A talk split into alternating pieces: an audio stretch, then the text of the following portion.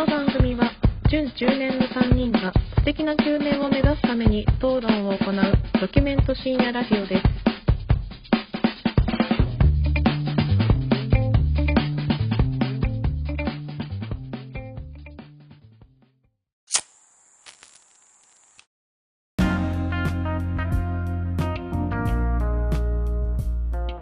どうも始まりました準中年がお送りするプレミドルエイジラジオ略してプレミドですこんばんは影山ですこんばんは、米山です。こんばんは、シェフ中村です。よろしくお願いしおます願いします。いや通常放送ですね今日はそうね、久々だね。前回2回は実際に会って初めての収録をそうですね。完全に同窓会みたいな感じの話をしてしまいましたが そうね。今日はいつも通りのうん。放送にします前回のとか他の人聞いてて面白かったのか 反それね響がないよねな。そうそうだ。ね。うん。まあでも俺は、うんあの米山さんのうん。うん中林先生のモノマネ？クソ笑ったけどね俺はいやそうなんだよそれを。あれは本当に何回でも聞けるわあそこの部分。めちゃめちゃ似てるんですよあれ。聞いてる人がねちょっと僕の面白さが伝わってないかどうかいいようんね。中林先生を知ってるからこその、まあ、面白さだったりするからなちょっと もうしょうがないね、前回に関しては。しょうがないんしょうがない、ちょっと。それを楽しんでもらうっていうやつだよね。しかないねわかんねえけど、こいつは楽しそうだなっていうのを楽しんでいただければ本。当にそうなんですよご愛嬌ですわ。それはは、ちょっと、お願いします。はい久しぶりにあの顔が見えない中でこうやって収録してますがそうね。そうね。やっぱ顔見えた方が、うん。なんか顔見えた方がっていうか実際に会って話した方がなんかまあまあまあ、こそうだね。うん。う。弾むよね話弾む。が確かに。恭平さんちまたお邪魔した方がいいかな米ちゃん。うん。そうなんで、ちょっと、またお邪魔するのはいいんですが、うん。はいはいはい。まあ、課題もいっぱい見つかったということで、い 課題ですか？何何？や、課題よ、京平さんち、お家問題、はいはいはい。あ、お家問題ね。いくつか、まあありますねありありましたさんちお家問題うん。あの、改善してから、うん行きたいまた行きたい。要はだから猫の毛がも。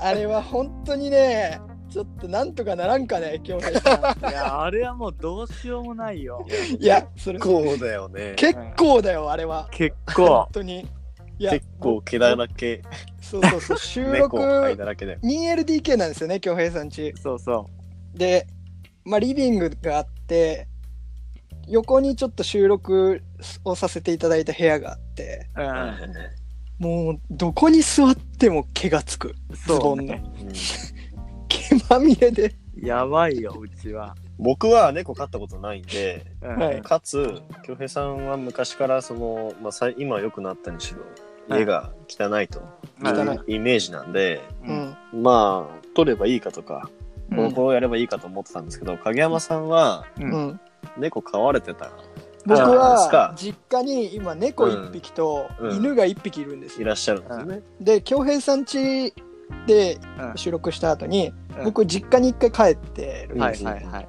でにに2日ぐらい過ごしてるんですよ。うんはい。あんな毛はない 再確認。再確認。いや猫も猫も犬も僕の上とか乗ってくるんですよ。ソファー座ってたら。うんうん。ソファー座っても別に毛がつかん。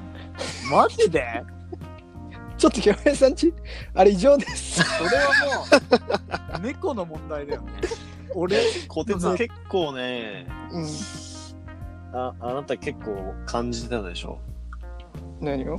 でだからもう車乗ってさ、京平さんと別れた後さ、帰りの高速道路、もうすぐ猫の話 した。してたじゃないですか。米ちゃんとね。あれはなんとかならんか米ちゃん恭平さんしょうがないよって言ってるけどあれはしょうがないで済ませられるレベルじゃないぞと。いや、だ、だよな、まあまあまあ。あれはいや奥さんもいらっしゃるじゃないですか。うん。ちょっとご挨拶して。うんうん。なんか奥さんももう麻痺しちゃってんじゃねえかと。なんかそれはある、実際。いや、それはあるじゃない。い猫の毛が多すぎてもどうしようもないから。や、違うよ。僕らが言いたいのは京平さんよ。出た出た。まあそうだねもう、お前次それ言ったら俺やめるぞ、これ。なんでもかんでも俺のせいにして。奥さんが京こてつが言ってたのは、うん。奥さんはもう京平に慣れすぎてしまってると。それはねあー感じた。ちょっと。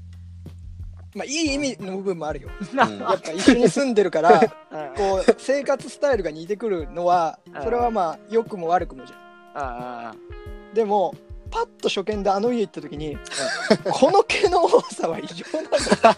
なんか改善の余地を図ろうって多分動くと思うんだよね最初に、はいはいはい。僕と米山さんもこれはなんとかした方がいいんじゃないかっていうのが多分普通の人の感覚なんだよあの家に行った時の、そこを、じゃあその、引っ越して猫飼って毛がやべえみたいになるじゃうん。ん。で、一回その改善をしようっていうのをやってるわけよ。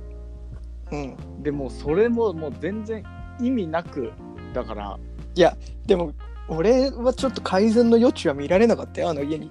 歯が立たなかったんでしょ？歯が立た その時も、だうん。もう最初の方はもう結構やってた、いろいろ。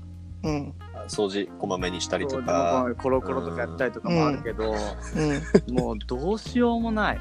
いやだからあのいや別にいいいいんだけど所詮ねうん僕とねヨネちゃんがそうね。なんても汚い人間ですようん本当にそうですよ。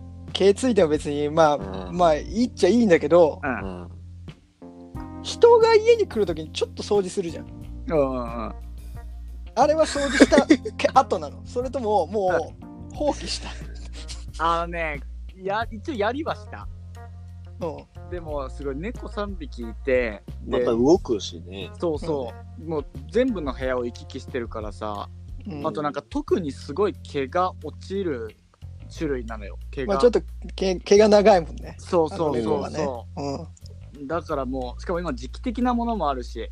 うんうん生え変わりの時期みたいな。そうそうそう。だからもう今とかも一生取れ続ける。それ、それこそこて、いや、時期とかねえじゃねえじゃん。その、コテドラが帰った後さ、はいやっぱ改めてやべえなってなるわけじゃん。猫の毛が。思ってくれたならよかったよあーまあ人が来たことによってね。うんね。うんで、まあ、一回その、もう一通り掃除するわけですよ。うんうん。で、で、結局その大元の猫をさ、うんこう、綺麗にしんとかんと思ってこう、いろいろやっても、うん永久に毛が取れ続けんの。終わりがないわけ。終わりがない。いや僕僕も何個かちょっと提案したじゃないですか恭平さあんにちょっとなんかまあ絨毯みたいなねふわふわのやつを引いてらっしゃって特にそこがもうひどいから毛があこれはもう引かない方がいいんじゃないかとか。うんね、あと恭平さんやっぱ物が家に多いから床とかに置いてあるからそ,、うん。こにやっぱ毛がたまるんじゃないかと。だかうん。ら床にあんまり物を置かない方がいいんじゃないかとかっていうう提案したじゃないですか。はいはいはい。あれはどうですか？あのー、絨毯問題は、はい。あのーうち飼ってる猫が一匹、そのスコティッシュ、スコティッシュフォールドっていう猫の一人なんですけど、はい。スコティッシュフォールドって、その、要は、遺伝子組み換えで作った猫なんですよ。はいはいはいそうそう。で、まあその耳が垂れたりとか、そういう可愛いポイントっていうのがいろいろあるんだけど、うん。その分、関節がすごい弱いんだって。関節？そう、うん足とかの関節が弱くて、うん猫うん登るの好きじゃん。コテスわかると思うんだけうん、ど好、きだそうねそうそうそう。で、そういうところから降りると、うんすぐ足痛めちゃって、うん。そうそう、最終的にはその、ひど、悪化すると、本当にその、死んじゃったりとかうん。につながるから、やっぱ猫の、調べたんだけど、猫の毛はつきやすいかもしれんけど、そういうのはやっぱ、引いた方がいいっていう話があって、なんかでもふわふわのやつがないのかね？毛がつかないようなやつが。いや、ほんとそうなんだよ、クッションがああってさ。うんうん。合皮？の。合皮のやつとかはいいって書いてあったよねネットで調べたらねうんうんあとなんか、あのー収録した部屋のさ、う。うんん絨毯見てもらったら分かるんだけど、黒じゃん、色。うん。うんあれパッと見なんか他の色よりも毛が目立たなくてはそう白とかだとすぐわかんないよその取れてる取れてないがうん。あれ結構掃除して取れてると思ったけどねちょっとよく見たらめっちゃ残ってたね それは、じゃあ色を変えていただいて。そうなんだよちなみに僕の実家で飼ってる犬が、スピッツっていう犬で、それも結構毛が長いんですよ。えー、で、うちの親にちょっと相談したのよ。はいはいはいこう毛毛問題はどうしてんだと。うんうんそしたらうちの場合は、結構もうブラッシングをすると。洗うんだ。洗うし、こう、なんかこう、ブラシあーブラシで。ブラシであ削いでやるのと、あとスピッツ、犬の場合は、うんもうほんとカットしに行くって言って。あーマジーで？えー、で、短くしてあげてうんるっていうのと、あとそのさっき言ったクッション問題は、もううちはもう床に、なんていうの？コルク製のなんかボードみたいなのが置いてる。ええだから、なんかまあ、滑らないようになってたりとかほうほするし、なんかまあ、コルク製だから多分掃除も楽なんだろうなと思って。うへえっていうのをやってましたよ。それも、うん。影山家でも毛問題がかつてはあったんだろう。だから今、だからそうやってややってるんだよね。多分そうでしょうね。あーなるほどうんうんでで毛がいっぱい落ちな落ちたから落ちなかったうんらそんなことしないもんね。うん。だからうちの親はうん諦めなかったんだよ、多分。そういうことかうん。立ち向かった。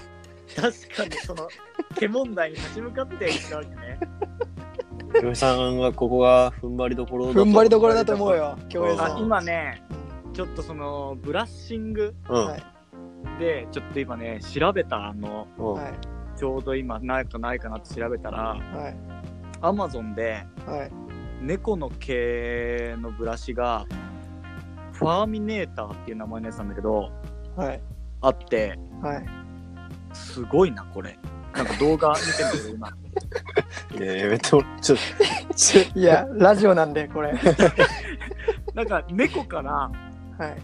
猫一匹分もう一匹分ぐらいの毛玉が出てきてる。買え買え今。買えよ、今。もうすぐ今。買え、それ、バカ。い。や7000円7000円すんだよこれが。バカはねいいだろ、7000円ぐらいだったら。7000円で快適な暮らし手に入れるんだったら買えよ、すぐ。まあ買った方がいいな3匹いるんだろうが。それはうん。それは買った方がいいぞ。3匹いるんだからさ、これ買1個買えばいいね。3つ使えると思ったらさ、いいよ。確かに。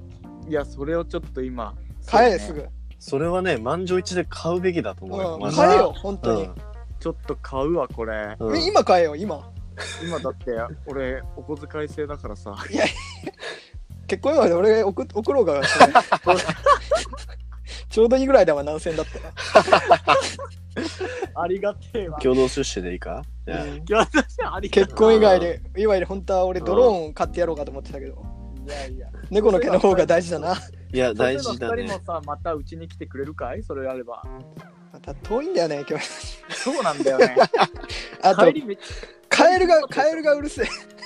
ゃ帰るねいや田、んぼがあるか京ら平さんち、いや、全然行くのいいんですけど、三重県じゃないですか。うんうんうん今、遠いっていうのもまあ100歩譲ってよくて、うん言っても三重県ってそんな行かないじゃないですか、普段行。かないねねだから、こう、結構楽しみだったわけですよ、京平さんち行くときに。初めて行く場所だったから。始まったちょっとうん。三重県の津津市、はい、ちょっと案内してよと、京平さんもう1年ぐらい住んでるんでしょっつって。うん。はどこがいいのよって、めちゃめちゃ聞いてたんですよね、京平さんに。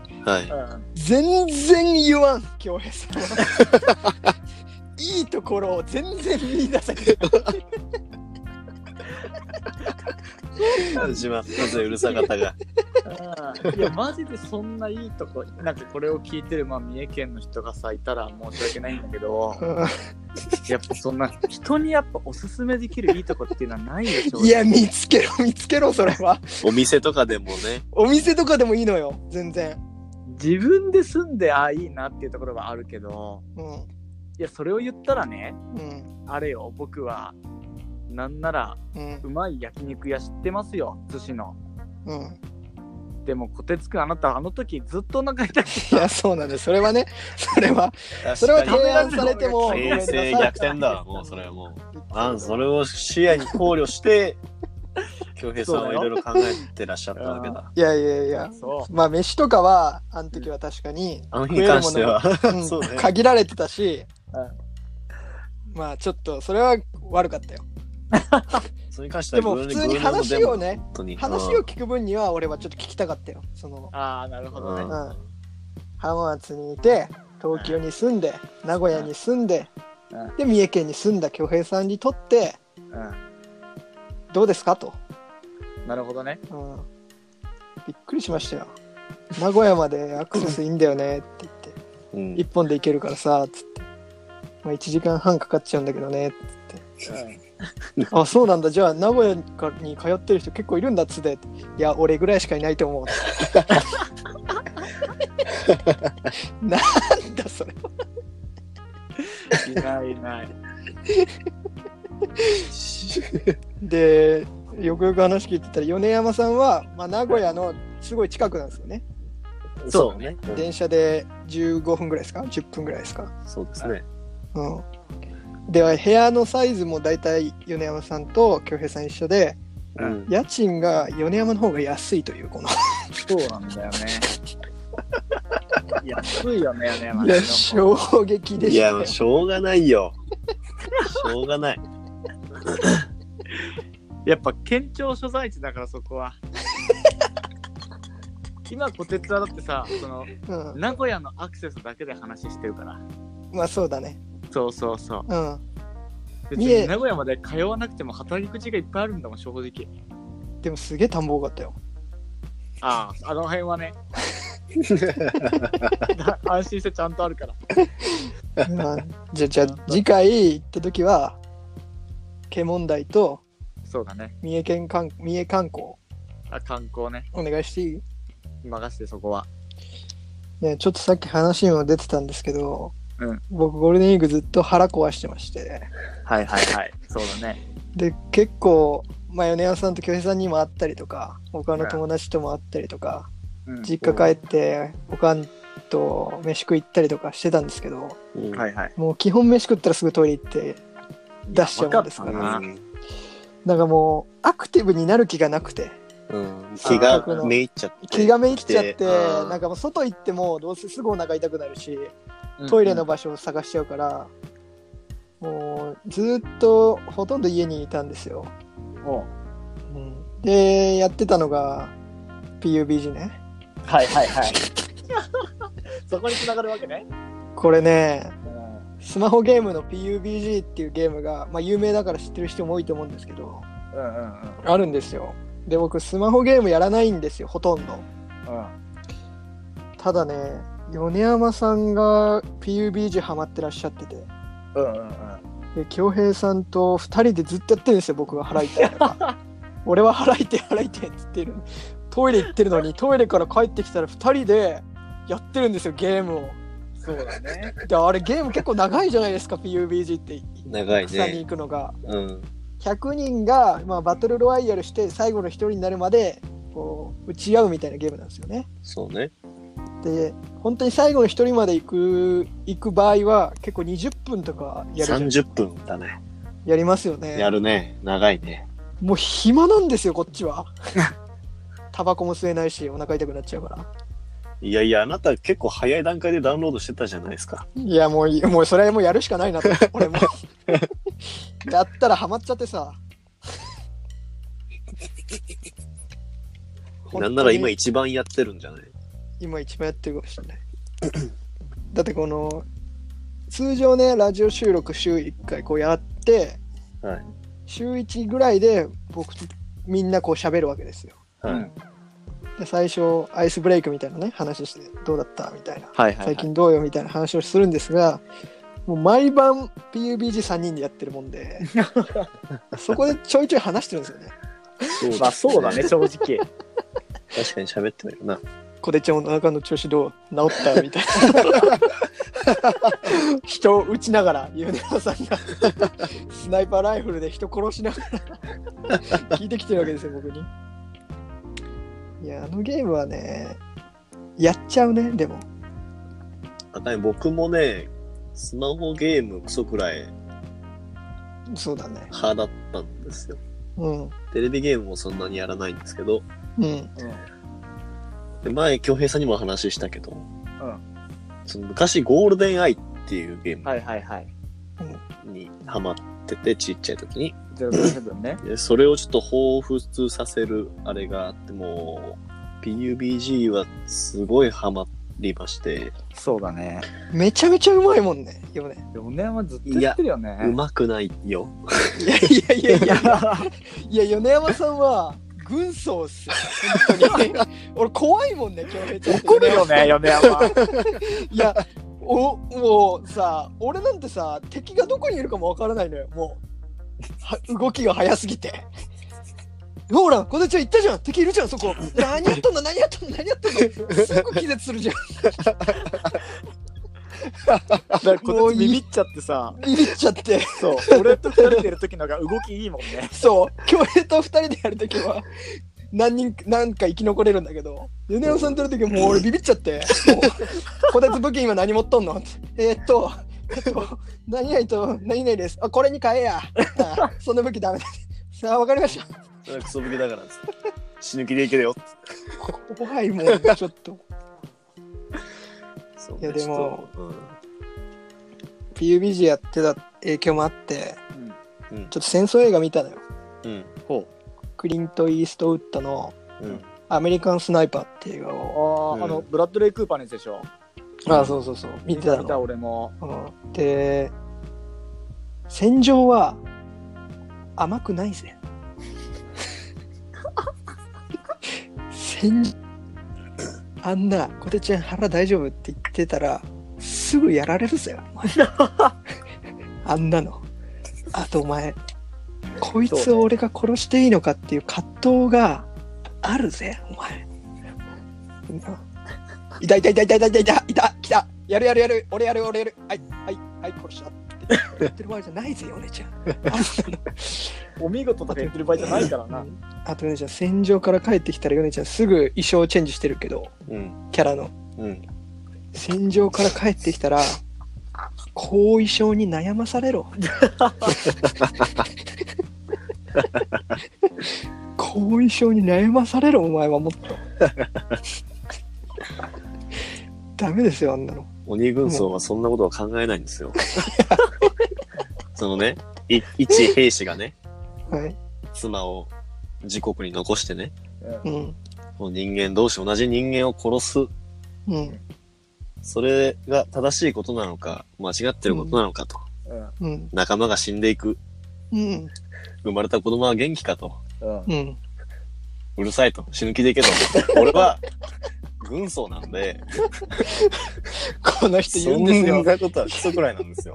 死ぬ気で生きよって言われるよね。マチェットでよ、マチェット一本で僕はね、あ、あ、変なナタみたいなやつがあるんですよ。刀みたいな。みんな銃でぶち合ってる時にね、僕はね、自分は死ぬ気ですよ。こいつが何を考えていようが関係ないと。くいや、俺怖いもんね。あの、バーンって、まあ、ゲーム内ですよ。ゲーム内で人を撃った時に、うん。例えば、米山さんが、えー何々を、まあ、倒しましたとか出るわけですよ。うん。で、その時に、そそれで使った武器の名前とかも出るんですよ。出ますね。米山さんが素手で何々で倒しました。こいつは邪気か。殴り殺しとんのか、こいつは。そういうことですよ。そうそう、しかもなんかさ、うん、銃で、あのー相手を気絶させたりもできるんですよ、そのゲームが。うん、できるで、ね。気絶すると、そのまだ死んでないんだけど、仲間が助けに来るまでその動けないみたいな感じになるんですけど、うんうん、銃で気絶させて、そのマチェットっていうナタで最後とどめさすっていう。いや、そうなんだよ。なんでっつったら、いや、銃の弾が持ったねえとかさ、い場所がバレるのが怖いからさ。もう、暗殺ですよ、やってることが。の殺し方じゃないっすよ。そんな人に僕らはね、耐えられながらも。そうに。怖いもんね、ちょっと。邪気だもん、本当に。けど、うん一応、大将は、うん虎鉄じゃないですか。まあ、相棒一応ね。通例、通例ですからね、あの挨拶は。うんこの戦戦場の島みたいなところがあるんですよね。うん。で、それまあありますねそこまでにうん。輸送輸送機で、こう、うんバーって進んでいくわけですよ。で、順番にみんなこう、パラシュートで降りてくるんですけど、うん。その輸送機の中で、うん。虎鉄が、うん。アイム I'm ボ boss ボスというのが、まあ、通例の挨拶みまあねたいになってますからね。誰がリーダーかははっきりさせとかないと。それが野良でやるとき、その、全然知らない人とやるときも言うからさ、彼は。うんと統率がね、取れ関ないから。係なしなしですからね、もう。いやでも 統率最がね近、最近僕もゲームに慣れてきたんで、はいやっぱ、あ、金曜日お仕事お疲れ様でした。タイムボスの勢いどこよ。いや、まずね、まずそういうのからコミュニケーション取っていかないと、やっぱ人格がないとボスって認めてくれないから。そうだね。まず謙虚にいかないとん。、そうですよ。上に持ち上げられるとってもちろんもちろん。僕はだからもうボスの下につくただのグッズ軍曹ただただの軍曹ただ、パラシュートで地面に降りた瞬間に、ヨネちゃんの目が、もう、炎で燃え上がる軍曹になるから、もう、俺らはもう萎縮してしょうがボスも萎縮すると。怖い。パワーバランスがよくわかんないんで、だからボスが虎鉄で、うん、副長が京平さんで。そうだね。うん。で、僕は軍曹っていう。軍曹で と戦場は庭だって言ってるような。いやでもさあれ4人チームでやるじゃないですかはい。で僕とまあ恭平とうん米と、うん米の奥さんが入って。くれる時があるんですよねそうですうんこの4人でうん。で米の奥さんもすごい上手なんですよ、うん、上手。うん、だから僕と恭平が先に2人死んじゃって 米と米の奥さんでうん最後まで頑張るみたいな時があるんですよ。えでさっき言った通り気絶しましたとか時にこう夫婦2人がね ゲームの中で助け合うん泣けるよね、あれは。いやあれ見てね本当に泣け泣きそうになる。いや結婚式の時に言ってたなんか夫婦2人で頑張っていきますみたいな。うんなんかあこれだなって。こあの時のうれちゃんの有言実行を俺ゲームの中で見た であの声をお声を聞けるからねうん。で「大丈夫?」みたいなことをヨネちゃんは奥さんに言ってるんですよ、うんこっち早く来いやみたいなうん頼りになるなこの旦那はって 乗り換うって。戦場で奥さんを気にかけるその余裕というか優しさ素晴らしいね。これがやっぱりいい旦那いや、でも僕、それ奥さんだけじゃないよ。ちゃんとみんなにやって、だってたまに武士とか、ちょっと、どうですかっつって分けたりするじゃない、僕。ずる。でもなんかちょっとやっぱ恭平に言うのと、うん。やっぱ奥さんに言うのだとちょっと声 声の感じが違う。違うよね。う ん違う。俺にはだってなんなんでアイテム持ってねえんだばりの感じそう。そうそう。しかもあだからの、、うん。大体、これ持ってるか、あ1個あるんであげるよっていうコミュニケーションがあるんですけど、うん。今日なんて京平さんに僕、あうの、んアドレナリンっていう、あうんうんの、じ増強剤みたいなやつがあるんですけど、うん単語しか言わないから僕もう京平に、あの、アドレナリン、つって。やるよとも言わん。アドレナリンっつってポンと落とすんですよ。いやもう人殺してアドレナリン出てるかと思っちゃうよね いや、本当にね。空気させて、拾ってよ、そこにあるやつ。黒山さんが落としてくれたやつ。音声なしだったからね。え 軍曹怖いんですよねー でも、やっぱ、ね、う、うんん、軍曹のおかげでは、着々と上達をしてるでしょ、こてつも。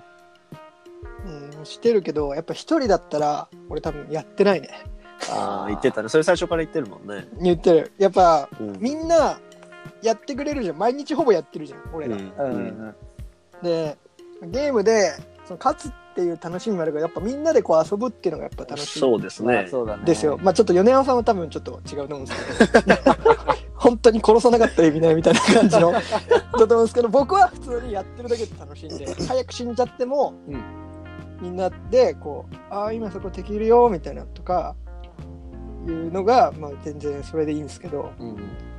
やっぱこれが一人だとあ上手くなってもなんかなんで上手くなってんだろうなってなっちゃうから。みんなで協力して何かをやるっていうのがやっぱいいっすよね。楽しいなと思いましたよ。まあそううん。まとめたね、最後。いや、まとめるつもりなかったんだけど。じゃあ、今日もまた PUBG やろう、みんなでね。そうだね。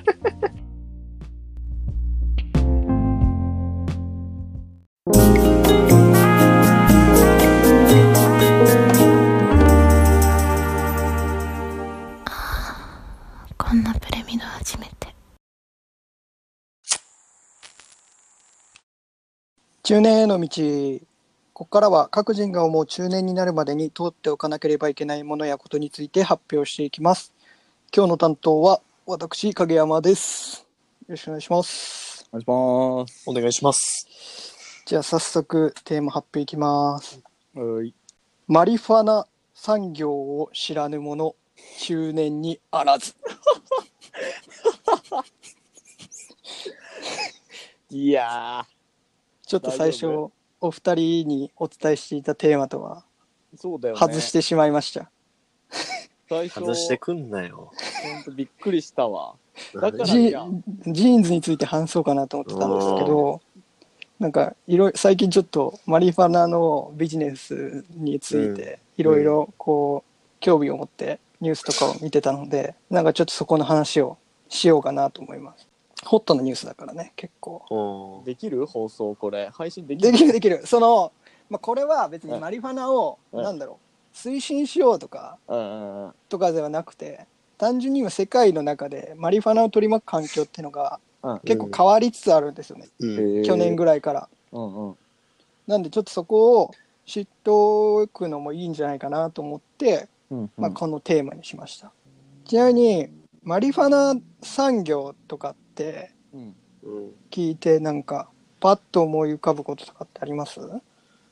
なんか、医療系の医療タイマーとか、はいはいはい。あとはなんだろうな、その合法化してるところうんうん。に対してのちゃんとしたその製造元とかがあるのかなとか、そういうイメージかな。そうだね。まさにそういうことが今起きてて一つの産業化、まあ、ビジネス化されてるっていうのが今マリファナを取り巻く現状であるんですね。で最近のニュースだと2018年にカナダが先進国として初めて娯楽用娯楽用の大麻を合法化したんですよ。なんか、うん行列できてたんだよね。店にその、合法化されるってなるときに。あそうなんだなんか結構 YouTube とかでなんか動画とか上がってて普通に今公園で吸ってる人とかがいたりとかはいはいはい。してたりとか、まあ、アメリカでも、うん。えー、と憲法法では、まあ、禁止なんだけれども、うん。州法、まあ、各州によっては合法化されてたりとかっていうところがすごい増えててうん。で今、まあ、世界的にちょっと合法化の流れが、まあ、来てるんですよね。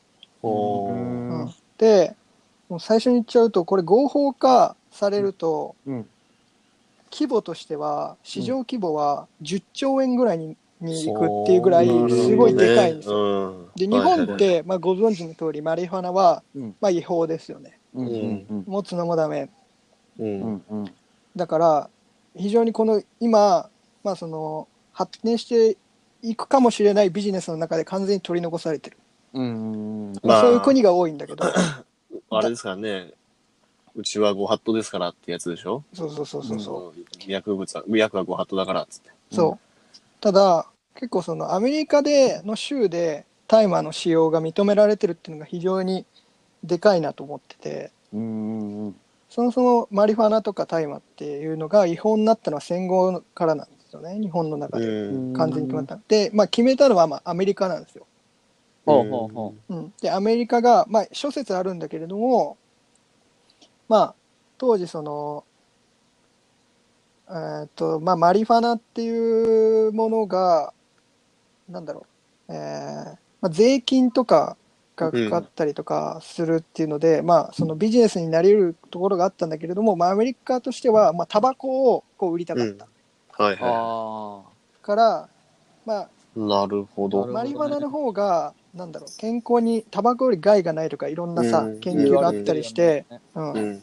だけどマリファナがダメな理由としてはマリファナ OK にしたらタバコが売れなくなるからとかととか、うんまあ、そういうなんかちょっと政治的な背景もあるみたいなことが言われてたりするんです俺よね。聞いたことあるのはなんか戦争になるからっていう理由で、うんうんえー今まで結局その薬物戦争でアヘン戦争とか、うんはいはいうんそういうのに発展し別にタバコはそういうのに発展しないじゃない。はいはいはい。そう。まあ、そういう理由もあるだろうね。だ覚醒剤とかは多分そういう理由ってもちろんあると思うんだけど、まあ、はい。マリファナっていうのはどちらかっていうと依存性は低かったりとかうん、そうでするからあんまりタバコと変わんないじゃないかみたいなうん。こともまあ言われてたりはする。実際のところは、まあ諸説あるんで、まあ、よくわからないですけど、うん。まあただそのそういう背景がある中で、まあ、アメリカがまあ合法化していくっていう流れの中でじゃあアメリカがやってんだったら日本も合法化の流れに行っていいんじゃないの？みたいなことを言ってる人たちもいるなるほどね。はいはい。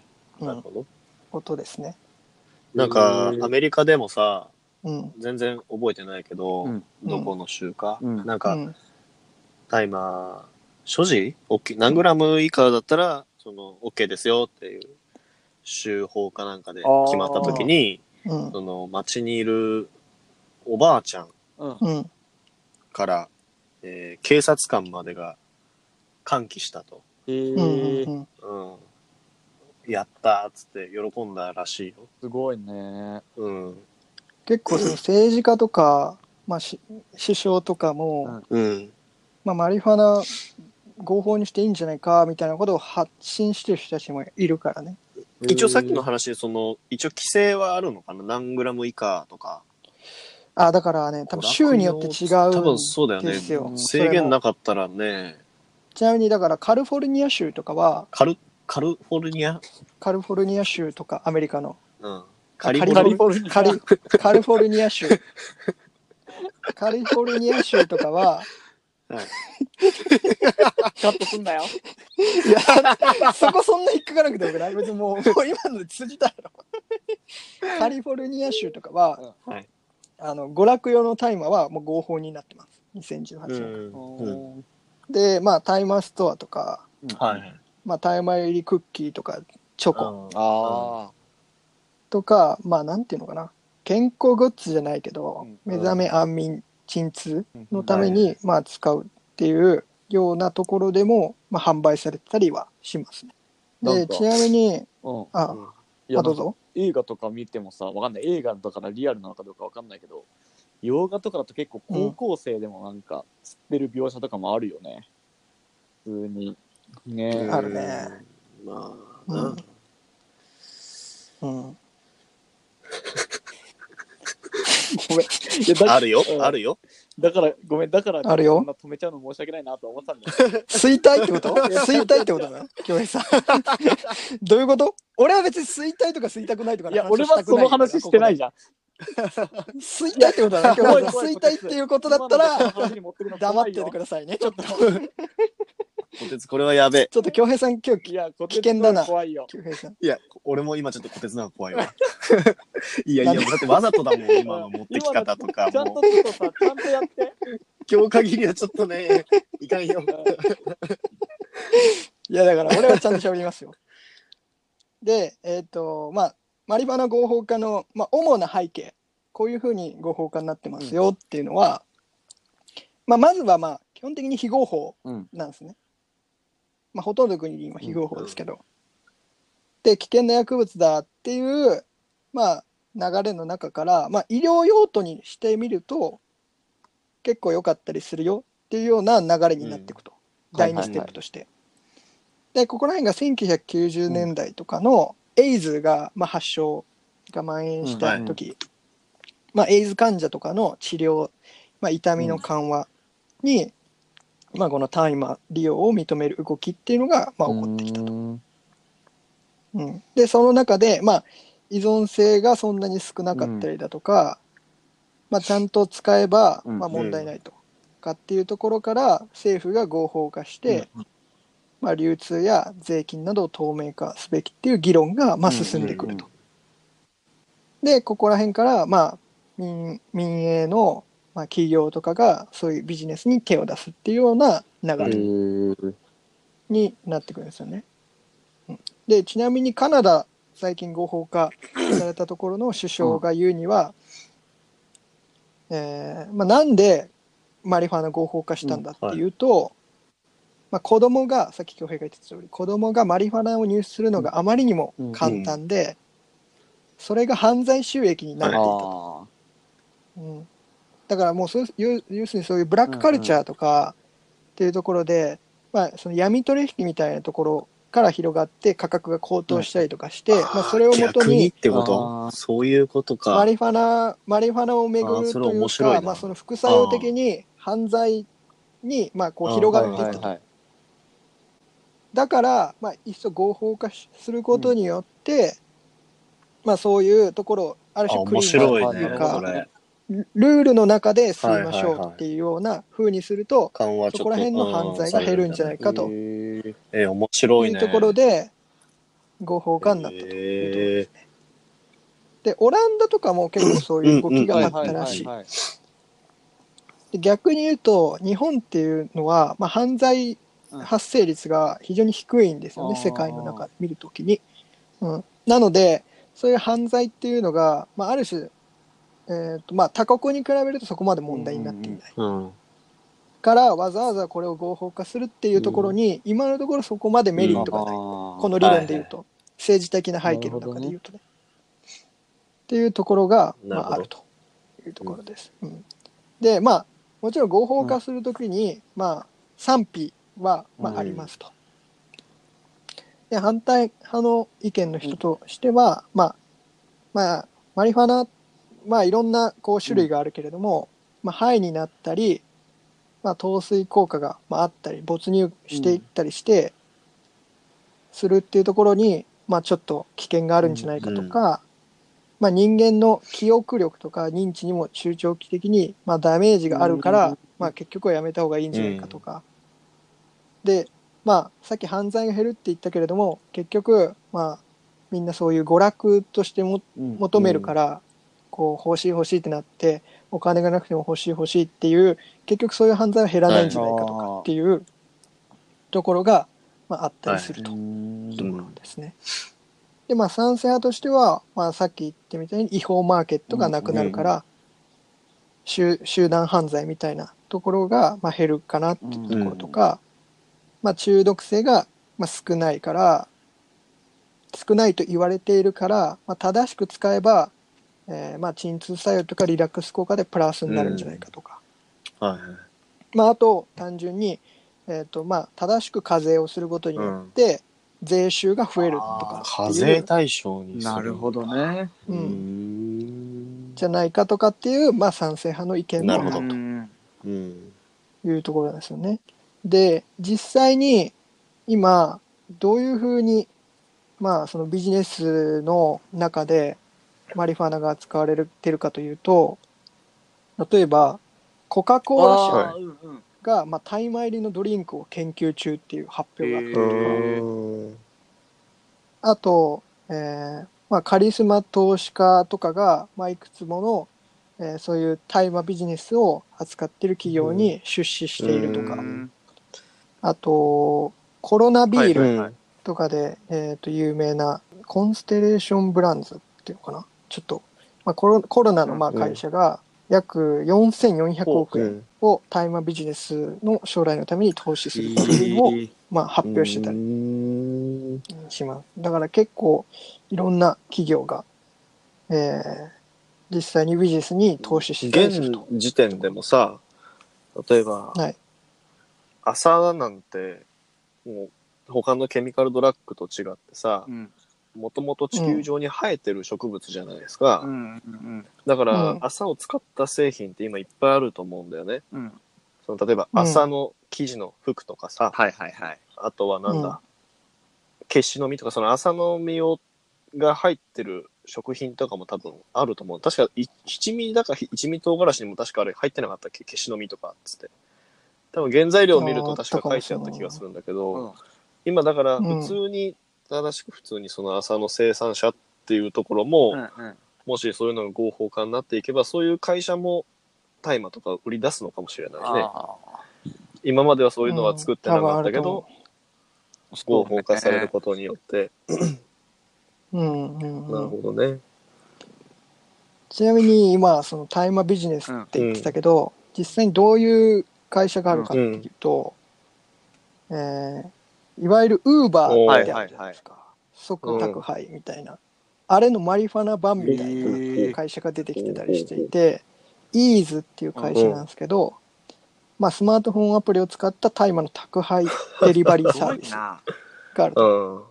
で、会員登録をすると、まあ、オンラインで医師による診断を受けて、オンデマンドで医療用大麻を買うことができるア。メリカアメリカですね。で、娯楽用大麻が合法である、まあ、カリフォルニアとかでは、大麻を自宅までお届けしてます。うん、すごい。で、このイーズっていう会社の時価総額は、まあ、一部の調査によると、まあ、もうすでに300億円に到達していると。なるほど。で、えー2018年現在では、大麻のベンチャーへの投資額っていうのが約8億ドルぐらい。10億ドルル。で、5年前は2000ドルとか、そのぐらいええ。かな？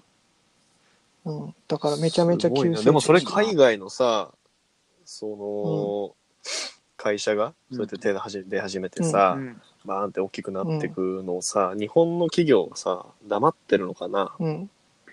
例えば今の話、さっきのいやさ、の、うん。効果がどうなの、体に悪いだの、うん。うん依存が高いだの？っていう、その結構人道的な例で、こう、ダメだっていうものにされてるけど、うんさっきの話、うん朝を取り扱ってる会社とか、うんその、うん。マリファナ産業に手を出し始めた海外の企業と似たような業態の企業がさ、日本にもあるわけだじゃん。そうだね。だからそこが、その海外に取り残されないように、うんこう声をうん上げ始めると思うよ。はいはいはいだから、例えば、まあね、どういう理由でかわかんないけどさ、日本国内でもそういった動きは絶対あると思うな。その、まあ、うん。来るとは思う、ね。黙ってないでしょ、でも。うん。取り残されちゃうから、企業的に考えると。で、日本の場合だと、なんだろうな、そのマリファナっていうものに対して、正しい広まり方をしてないといううん。はいか、まあ、もちろん違法だからやっちゃいけないっていうのはど。まあ当たり前なんですけど、覚醒剤とか、さっき言ってたケミカル系のドラッグと混同してるね。てるんですよね。そうだね。マリファナうんだから、えっ、と、まあ、マリファナで、例えば捕まった人とかの顔見ても、別に痩せこけてる人ってそんなにいない。はいはいはいはいで、ケミカル系のとか LSD とかやってる人だと、ちょっと細くなっちゃったりとか、ね。うん顔見ればわかるんですけど、結構なんだろう、か体に及ぼす害も全く違う、たりするので、なんだろう、そこが今並列にされてるのが報道されていて、はいはいはい。僕らの認識として、まあ、ドラッグっていう、違法ドラッグっていうところで一括りにされてるので、はいね 結構そこをまず、その牙城を崩さないと、結局、マリファナっていうものも、まあ、まあ、広めればいいというものではないですが、まあ、正しい理解がされないんじゃないかなっていうところは、まあ、ありますね。はいはい。どうでしょうか？なるほどね。こてつ、たまに変な声出すじゃないですか。あ変な声。の、なんか、バカみたいなさ、はいあ。の、マリファナやって、言うそれ、アベンジャーズね。言うてね。ああ、早く次回さ、来ないかな。どうですかこれ、皆さん、リスナーの皆さん、これ。これはね、声だけ聞いて、絶対にやってますよ、ここれの人。はね、海外に取り残されないように声を上げてるね。やってないし、僕はそういう話をしたくないですよ。まあでも、どうなんですかね。合法化、もしされたとしたら、まあ多分、吸うよ。まあそうね、合法化。まあ一回は吸うだろうね。うん。もちろんその、なんかわかんない。ハイになるんでしょ？まあ、そんなにハイにはならないと思うけどね。うんマリファナそうなんだろうね。ってなんどちらかっていうと、なんかその、どダウナーだよね、マリファナって。なんか、その、チルアウトみたいな感じ。リラックスというかんだうん。うん。そうそうそう。なんかその、ぶっ飛ぶみたいな感じではないんで、だからこそ、そんな医療用とかでも使えるっていう話ですよね。まあ、そのマリファナを使って、まあいろんな加工があると思うんで、まあもちろん範囲にやるのもあると思うけど、だから、まあ、さっきのこてっちゃんが言ってた、違法ドラッグとして一括りにされてるって言ってたけど、うん。うん。そういうのを、まあ、何が正しくて何が間違ってるかみたいなのうんとかうんうんは、まあ、クリアにした方がいいとは思うけど、まあそうですね。む本当むず、ん。本当難しい問題だと思うけど、まあ、ちょっと今日はちょっといつものテーマとはちょっと違うような違ったね。感じになってしまいましたが、非常にここ数年ね、ホットな話題であるので、まあ、3年、5年ぐらい経つと状況が変わってくるんじゃないかなっていうので、一応こういうね、話が今、世界の中で広がっているんだよっていうのを、まあ知っといた方が、まあいいかな。で、そこで自分のはこう思うっていう意見を出てくるといいかなって。まず知らないとそういうのも出てこない。うんっていうので、まあ、今回はテーマに取り上げましたというところです。じゃあ、はい締めます。はい中年よ、マリファナ産業を理解せよ。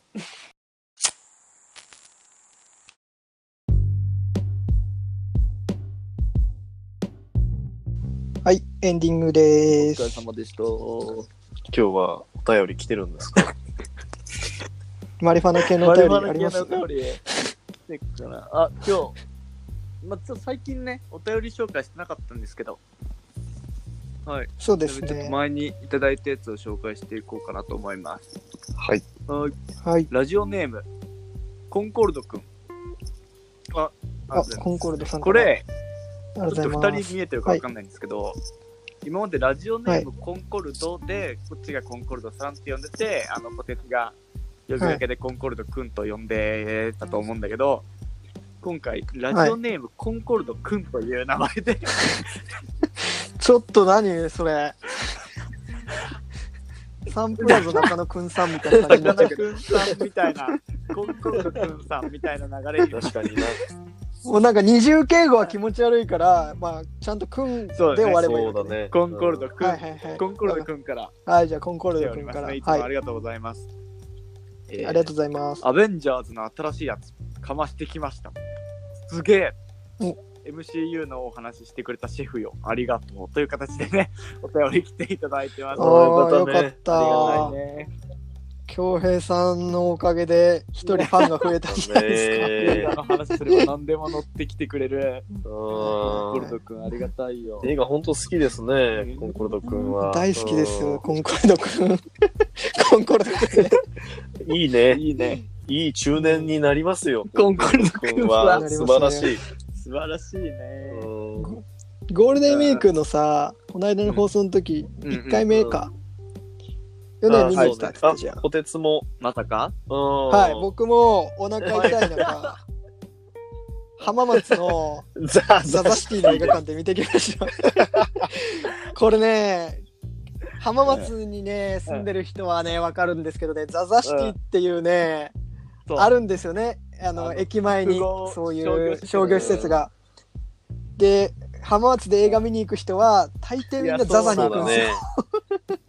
懐かしいザ・ザ・シティでの映画ですよ、いいね僕は。普通にね、ザ・ザ・シティで映画を見るっていうことにちょっと興それは奮したもん。いね、トイトラスいいトイザらスよいいトイザらねス。や、レイトショーで行ったから、え8時半ぐらいから始 まってたからさ、8時で閉まるんだよ、ザ・ザ・シティって。つぶつぶのアイスもやっー映画てないよ館の下が8時ね。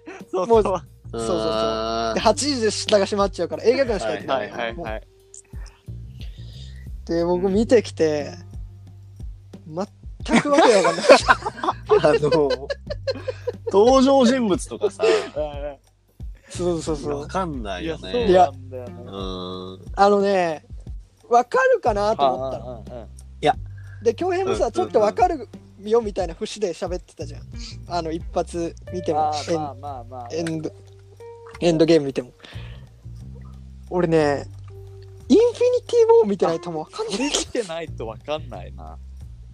何が起きたかわかんないいや、俺まんまと、まんまとさ、行ったのよ、はいはいはい何も見ずに。まずさ、誰だってなって。アイアンマンとかはわかるんだけど、だ誰だってそれこそこの間言った、その、エージェントみたいなやつとかだとうさ、んうん。別に見た目も普通の人だと。うんうん。で、うん。技も使えないと、まあ強いけど、うん。っていう人とかも、なおわからんでしょ。もわからん。わからん。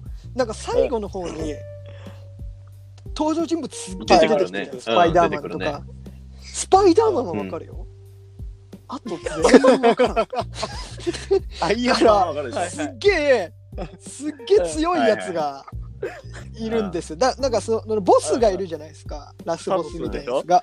うんでうん。そう。でアイアンマンとか最初3対1で戦うじゃないですか。で基本打撃技で戦ってるんですよ、で全員集合みたいになった時に打撃技じゃなくて変なビームを出し合うようになっちゃって、なんだこいつらが強いじゃないかって いきなりなんかドラゴンボールのもうスーパーサイヤ人の話になったぞみたいな、こっから。誰って。しかもその、例えば、名前で言うじゃないですか。この例えばさ、アイアンマンのことをトニーとか、そうだね。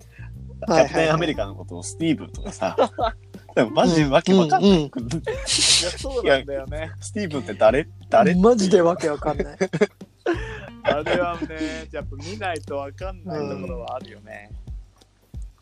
僕ちょうど先週の放送で話してた顔長さんのおしっこの見たいランキング1位のももちゃんと見に行ったあマジで？そうなの？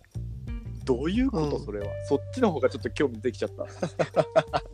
なんで？仲いいね。仲いいもも俺結構ももと仲良くてももと見に行ったのでももはなんだったら CU。うん。MCU の映画一本も見たことないももちゃん。で行って終わった後に俺もわけわかんなかったけどもうももなんて全くわけわかんないで何が何だかわからんし何がなんだか。でその後ずっと言ってたけど二人でそれはもったいないよ。最後なんかさ、アイアンマンが指パッチンするでしょ？その時にたす、る。お前が絶対なら、私はアイアンマンだって言うじじゃん。アイアン。あそそう。う、それはうん。その第1話、アイアンマンの一番最初の一番最後のシーンで記者会見でアイアンマン、アイアンマンって言うから、そことかかってるっていうか、うんうそれは、うん。ザボンでネットで調べてそれは見つけた。見つけたしその後それをその記事を見てアイアンマンの第1話見た俺はで言って 記者会見で言ってた。そうそう。あとチーズバーガーのくだりとかもそうよ。はいはいはい。そうそう。チーズバーガーの第1話であったよね。第1話っていうか何食べたいって言われてチーズバーガーが食べたいっていうのはそのアイアンマンが最初に時にとりあえずハンチーズバーガーを食べたいって言っててそこでこう親子だから継承されてるみたいなのもやっぱあるからさ、うんそう。そうああーなるほどとね、そう、マイティー・ソーのハンマーの件。そうそう。あれも ハンマー飛んでくるよで、ねあいあれ。あの時ソーがやっぱりなっていう、なんか言うじゃない？うんうん。うん。あれもね、そう。確か、エイジ・オブ・ウルトロンでね、の時のやつだよね。うキャップがちょっと持ち上げそうになるんだよね。ん。なるんだよね。結局ダメだったけど。あの、なんか、マイティー・ソーが使ってるハンマーが、誰も持ち上がらないぐらい、そうそう。重てえと。わかりやすく言うとそのもう。均等運なのよ。心が綺麗じゃないと乗れないみたいな感じなのっていうか、あはいはいはい。の、ご飯が抜く剣を。あそうだね。うん。お前さあそうだね。お前らさごめんごめん分かんないやつにさどんどんかぶせてくんな たとそうだったね。そうだそうだそうだ、失礼、失敬失敬。であれをみんな持つんだけど、持ち上がんねえと。そうそけど、うん。キャプテンアメリカだけちょっとグッて動くんだよね。うそうそう。そっていうのを前の作品でやっうやってててっていうのが結構伏線もあるし、登場人物もい多いし。やそうでしょでネットで調べるとさめちゃめちゃさ、ここがここにかかっててみたいなの書いてあるんだけどさもうどこだよって話なの こっちがしたら。ちょっとももちゃんと全部見ろよ。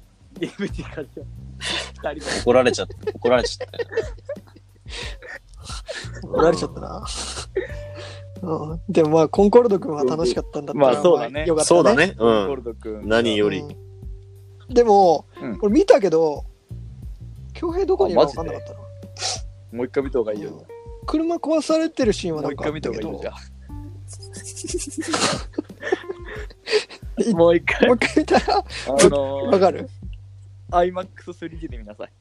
そんな。硬い大な百で見ない。絶硬い対見ないじゃない。見ちゃダメよ。都会の映画館で見なきゃ。まあ恭平。そいつはすげえや。じゃあ、そうだね。今日以上でいいね。はい。はい。みんな PUBG やってるから、多分 この二人は。おめえもだろ。戦場に行かないといけないから、ね早いか。ら1僕し。かできないからね。分かったよ。うるせえ。黙ってろ。お前、黙ってついてこれいいんだよ、お前は。軍曹に。軍曹についていけばいいんだよ、俺らは。